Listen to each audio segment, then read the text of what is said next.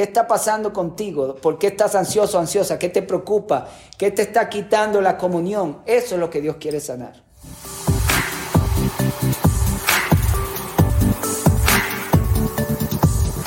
Cuando Jesús habla del reino de Dios, los, los discípulos que lo escuchaban creían que él estaba hablando de interrumpir las actividades del imperio romano para establecer un imperio nuevo con un gobierno mundial, el gobierno de Dios, por supuesto con los judíos al frente, porque a ellos Dios les dio la promesa, ¿verdad? Jesús viene y les dice y les daña el asunto y les dice, mi reino no es de este mundo. Y ahora la pregunta es, ¿cómo entender el reino de Dios desde ese sentido?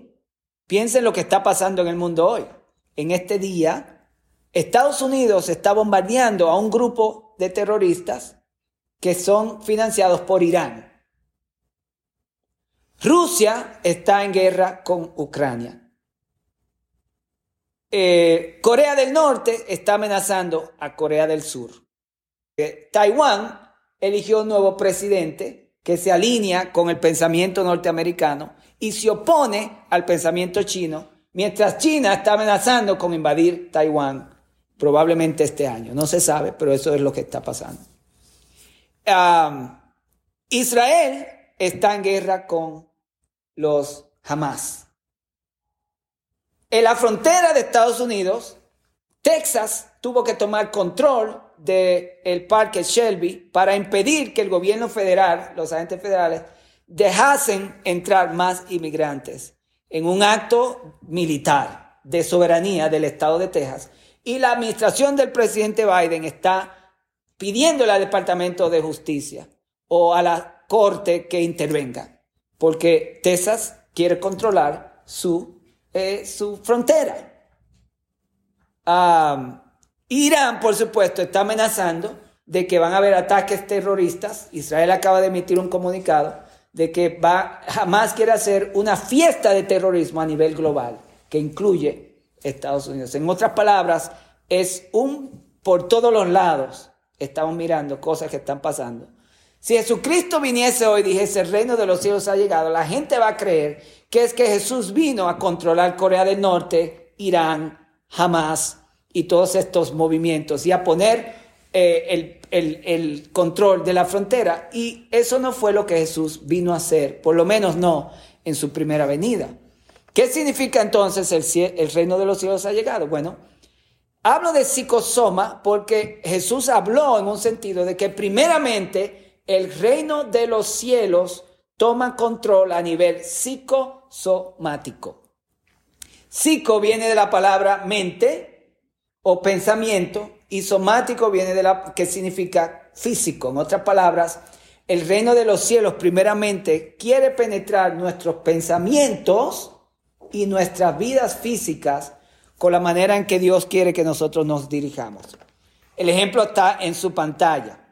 En Mateo 6:25 habíamos visto esto. Dios le dice, el Señor le dice a los discípulos, no se afanen por lo que han de eh, vestir y han de comer.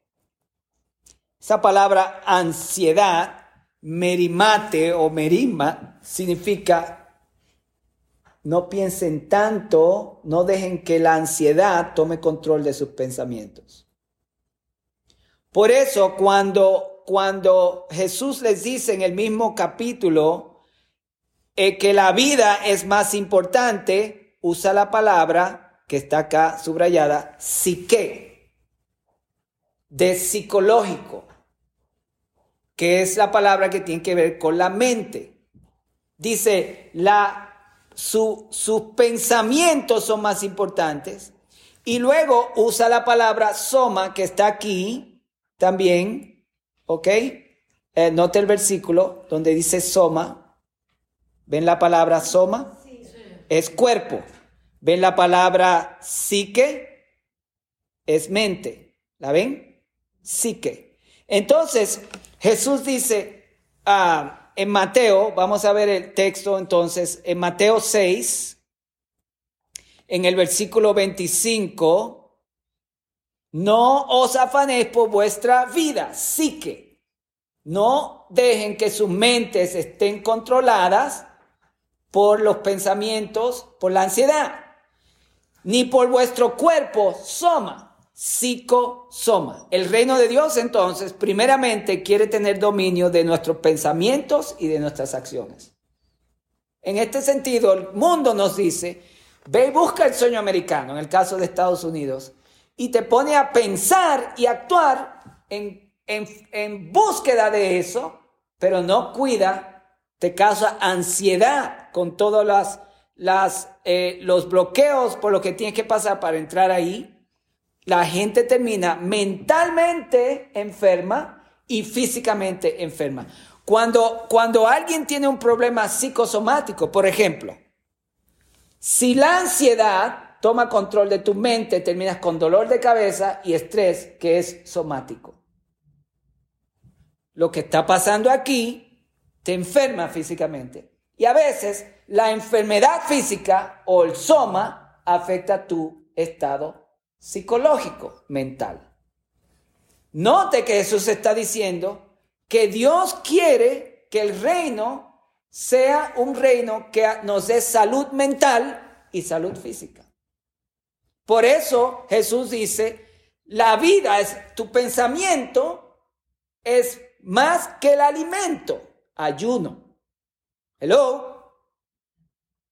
Y dice el cuerpo, tu soma, es más que el vestido, tu salud. ¿Están viendo el mensaje? Dios, porque increíble, Dios no vino a conquistar Roma. Dios vino a darte salud mental y salud física para que puedas experimentar el vestido y el alimento de la manera correcta. No os afanéis, no dejes que la ansiedad cause problemas psicosomáticos en tu vida. La preocupación de la que yo he experimentado y me ha hecho muy mal, mi esposa es testigo, te va a causar problemas mentales que se van a manifestar en tu salud física.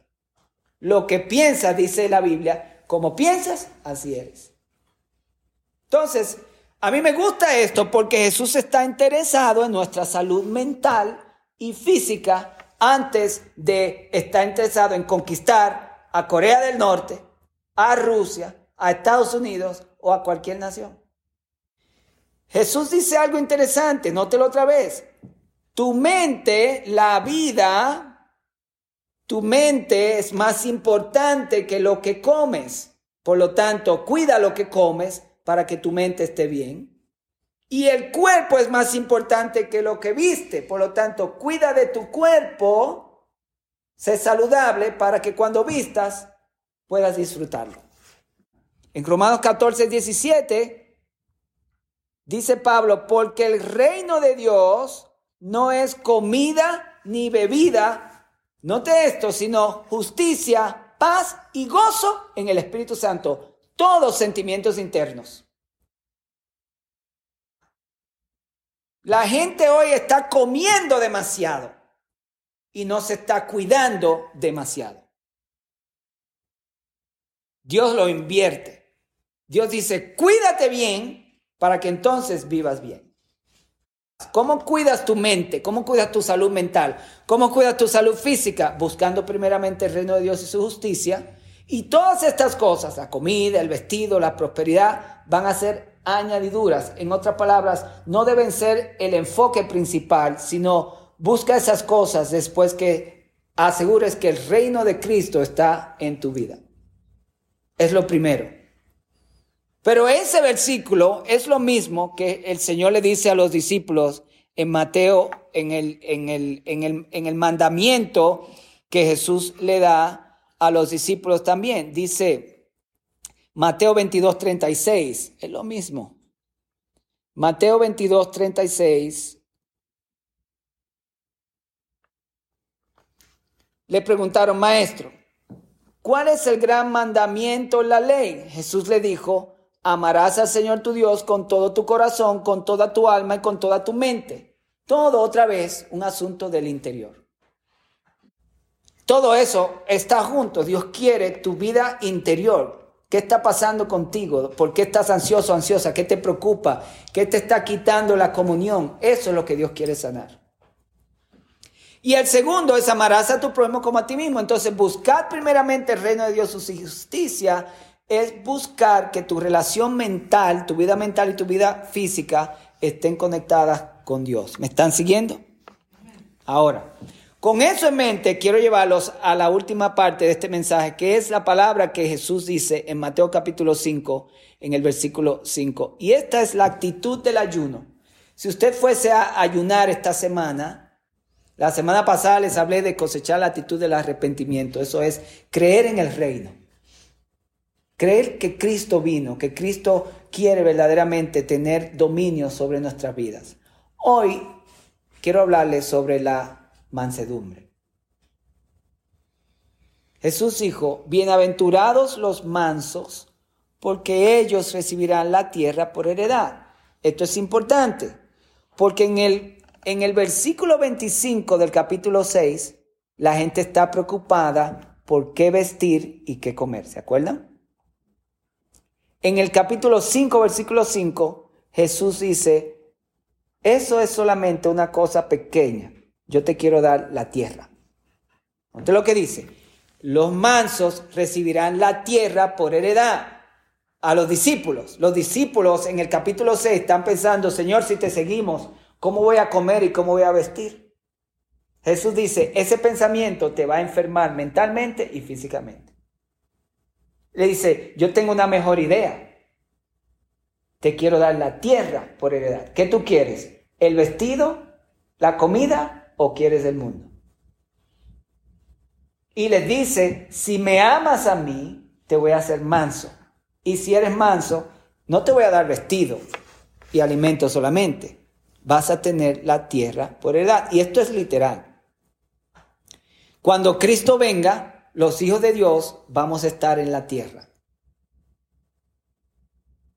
La tierra va a ser renovada. No es verdad que la gente va a estar en el cielo.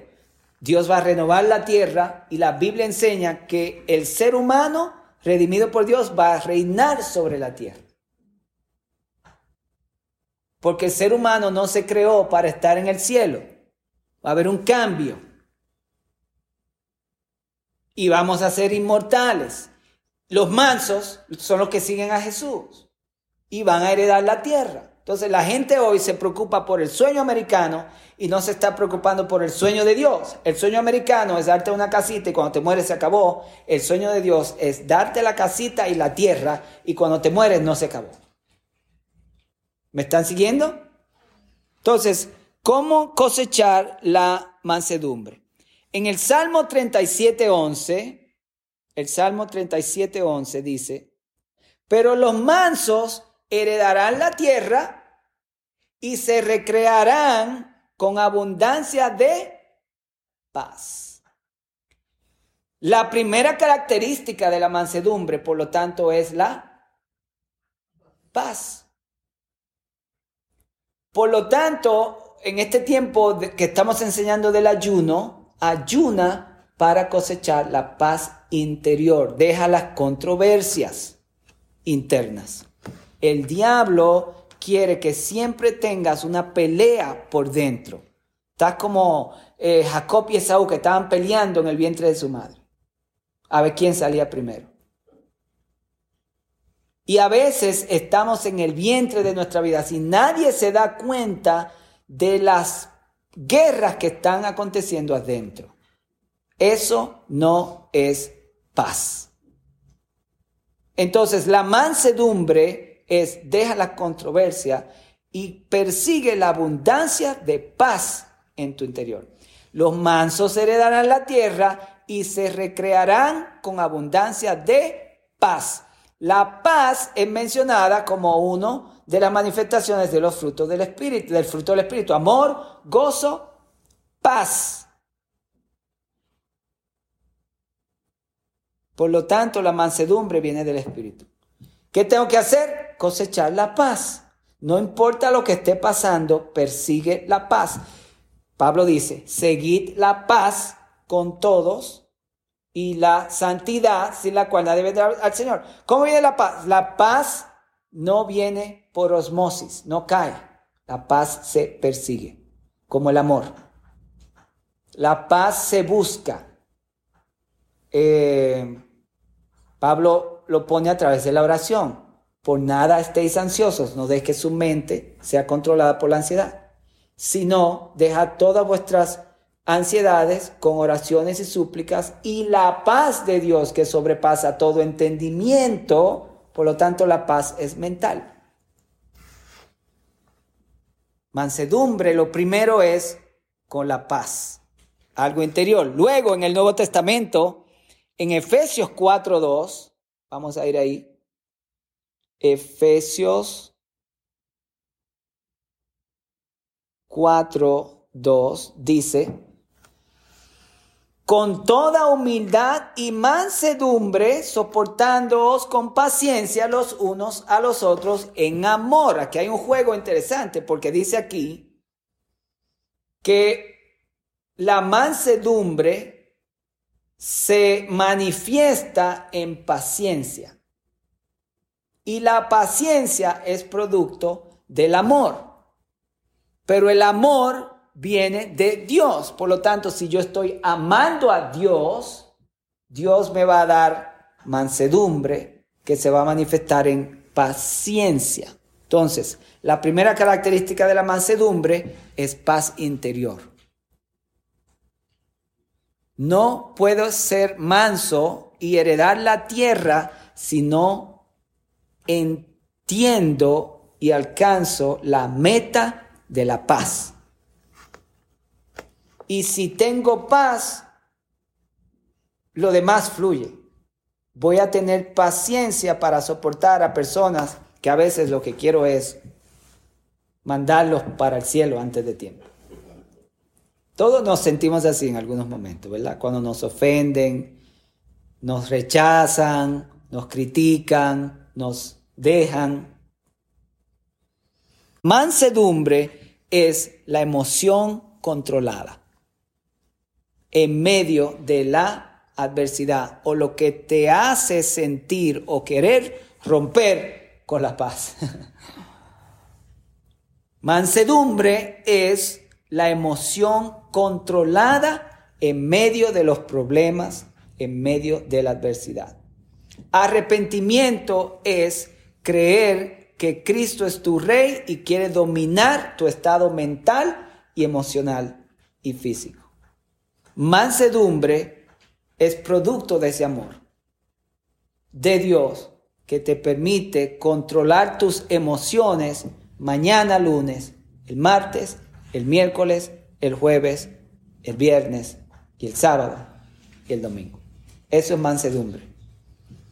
La Biblia dice que esa gente que controlan sus emociones en medio de la adversidad, no solamente van a tener comida y vestido, sino que van a heredar la tierra. Y fue importante que Jesús haya dicho eso, porque para los discípulos lo que iba a lograr heredar la tierra era la violencia contra el imperio romano. Los cristianos no conquistamos así. Los cristianos conquistamos con paciencia, con mansedumbre, con emociones controladas, cuando la tentación es romper con la paz y controlar con fuerza un, dicho, si tienes que forzarlo, no es de Dios. Nunca se olvide de esto. Si tienes que forzarlo, no es Dios. Si tienes que empujarlo y forzar y forzar y forzar y decir y decir y decir, Dios no funciona así.